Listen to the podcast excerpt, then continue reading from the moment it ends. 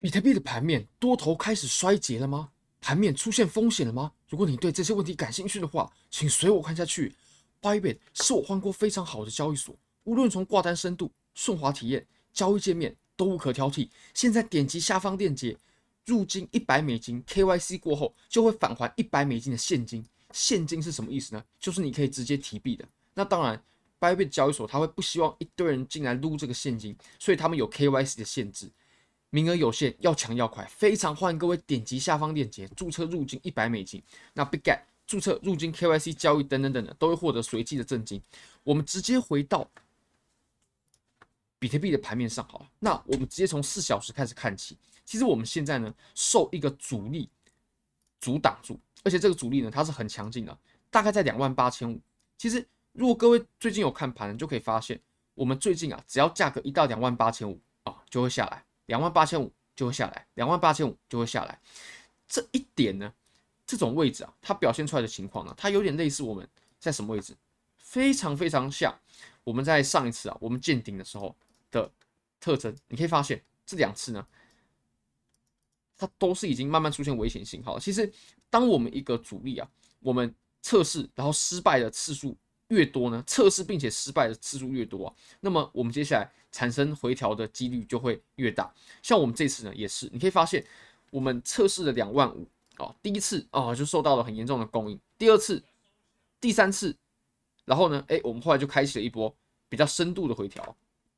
那我们再来看一下现在，我们现在的情况呢，已经是这次失败，然后呢，我们再冲第二次失败，那现在呢是第三次失败，所以我会认为啊，即使我们在大周期上，比如说周线多头，这个周线是铁铁的多头，然后日线呢也是多头，完全毫无疑问的多头。但是如果说要做多的话呢，现在绝对要非常小心了。即使它突破的话，我做的的仓位呢也会比之前要来的更小，因为现在的盘面呢，其实我会认为啊是充满着风险的。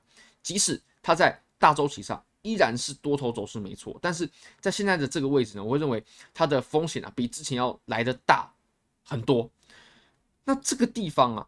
其实两万五是很强劲的阻力，对不对？我们在过去的半年多来啊，一直都受着两万五的压制。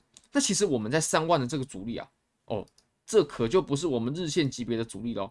这个三万左右的阻力呢，它可是我们在这一轮牛市以来呢，它都受着这个互换位支配。你可以发现，它上方的这个区间啊这么大，那上方。被套牢的人，他在这个地方肯定就是要他出手，他解套了，所以在这个地方肯定会产生很强劲的卖压的。而且我个人呢，绝对会认为啊，我们在两万八到三万的这个阻力，它的强劲程度呢，会大于我们在两万五的阻力。其实我们现在整个盘面看起来呢，最强的阻力在什么地方？这里。这里是最强的，因为我们连续测试两次，两次都失败。这里的阻力是最强的，我们就没有突破过。那么第二强的阻力呢？我会认为就是三万了，因为我们上面的这个区间真的累积的太大了。那你可能会说两万五呢？两万五我会认为它只能排在第三，因为两万五它要克服啊，它只需要把下面的这一群人搞定就好了。但是我们要把三万给突破的话呢，我们必须要把上面这一群人他都解套了，或者说都割肉了，我们才有机会往上。三万，然后突破一个比较远的距离，所以我会认为三万真的是很强劲的阻力，然后再搭配我们在周线上遇到强劲阻力，那四小时呢，我们出现的危险信号，那这个时候如果说呃很激进的去做多的话，就不是一个太好的选择，所以我的多单呢现在也已经不在了，已已经不在了，但是现货还在了，现货还在，那有没有开出空单呢？这个我目前还在考虑，那即使说空的话，也不可能大过我现货的仓位了，就是呃等于说对冲掉我现货的风险而已。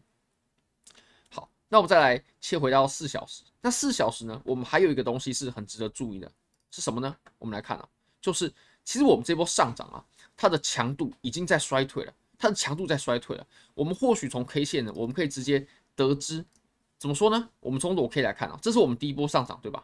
三十五趴，第一波就三十五趴。各位朋友，三十五趴是很甜的，尤其如果你用杠杆合约去吃的话，真的是很甜很甜的，哪怕你只吃到中间的一段都很甜。那我们再来看。这个位置，第二段，对不对？我们第二段的涨幅，哦，它也是很可怕的哦。我们第二段它有二十趴哦，但是你可以发现，我们如果比较的话，这两段后面这一段它的涨幅就比较弱了，二十趴。而且呢，我们前面这一段啊，它涨了三十五趴，花的时间还比较少哦。后面这段它涨的比例比较多，诶，比例比较少，那花的时间还比较多。你可以看我们这里头到尾花了七天多，那我们前面这个位置呢，它涨了三十五趴，它只花了四天多，后面比前面要来的更弱了。那我们现在呢，又更弱了，就变成它只涨了八趴左右，连前高都没有破，对不对？连前高都没有破，它就开始产生回调了。所以你可以发现，我们的上涨是一波一波一波一波逐渐在减弱的。那这对于多头来说，绝对不是一个好消息。而且这种强度减弱的情况呢，它会体现在 MACD 上。怎么说呢？我们来看啊。这是我们第一波，第二波，那我们现在呢？第三波，所以你可以发现，我们的高点啊，快慢线所形成的高点是在降低的。那这个情形呢，我们会称之，我们会把第第一次发生这个情况的时候呢，称之为背离，顶背离了。那这是一个看空的信号。那我们第二次呢，这确实是确实不是一个背离，因为它就没有打出新高，但是呢，它绝对可以成为一个顶部的信号。你可以发现价位差不多，但是。MACD 的快慢线，它是很明显的是在往下走的。那这个情形，通常呢，我们会需要一个回调过后，诶，比如说在水下金叉了，我们产生了一个回调，然后调整结束过后，我们才能再继续上攻。那如果以现在的盘面来看呢，要做多的机会吗？也不能说完全没有，但至少至少我们必须得看到它完全突破我们在两万八千五百美金左右的阻的阻力。那现在我们就是没有看到。那如果说我们看到了，而且要爆出巨量，这个量能要。多大我才会比较放心呢？要比这根还大，我才会放心的去多。那当然，如果说做多的话，也不可能仓位太大，因为毕竟这里真的是有风险的。然后你可以看一下这根它的量能，要比这根大的话，我进场做多，我才会很有把握。那现在我没有看到这个情况，所以呃，多单的话确实就比较危险一点。那如果说做空的话，可能还要再等等哦。我我自己都会是等更确认的信号啊。那我们来看一下以太坊好了，以太坊的话呢，这个也是四小时级别的，它走的就要再比比特币弱势一些，再比比特币弱势一些。那你可以发现啊，它现在呢，这个结构已经很完整了，它就是走了一个我们上升的三角。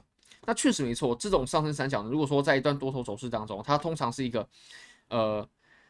连续的形态，也就是怎么来的往上涨，那通常呢就是往上涨突破。不过它的这个形态啊，相较于它前面的这个涨幅有点太大了，有点太大了。那如果说它下破我们这个区间的话，我就会认为非常的危险，非常非常的危险。尤其它前面又出现过这么大的这种阴性的量能，我会认为尤其的危险。那像这种形态呢，其实我们在什么地方有遇遇到过呢？哦，我们在日线级别我们是有遇到过的，在这个位置，在这个位置。那当时下破过后呢，你可以发现呢，其实就是我们这波熊市的起点啊。那当时走了两次的假突破，其实情况比现在要更危急。不过，如果说我们跌破这个形态的话，以太坊呢，它也极有可能开启一波更深度的回调。那这个时候，呃，如果说还在做错的朋友，就必须得小心一些了。好，非常感谢各位，非常欢迎各位可以帮我的影片点赞、订阅、分享、开启小铃铛，就是对我最大的支持。真的非常非常感谢各位，拜拜。In the sky, gazing far into the night. I raise my hand to the fire, but it's no use, cause you can't stop it from shining through. It's true,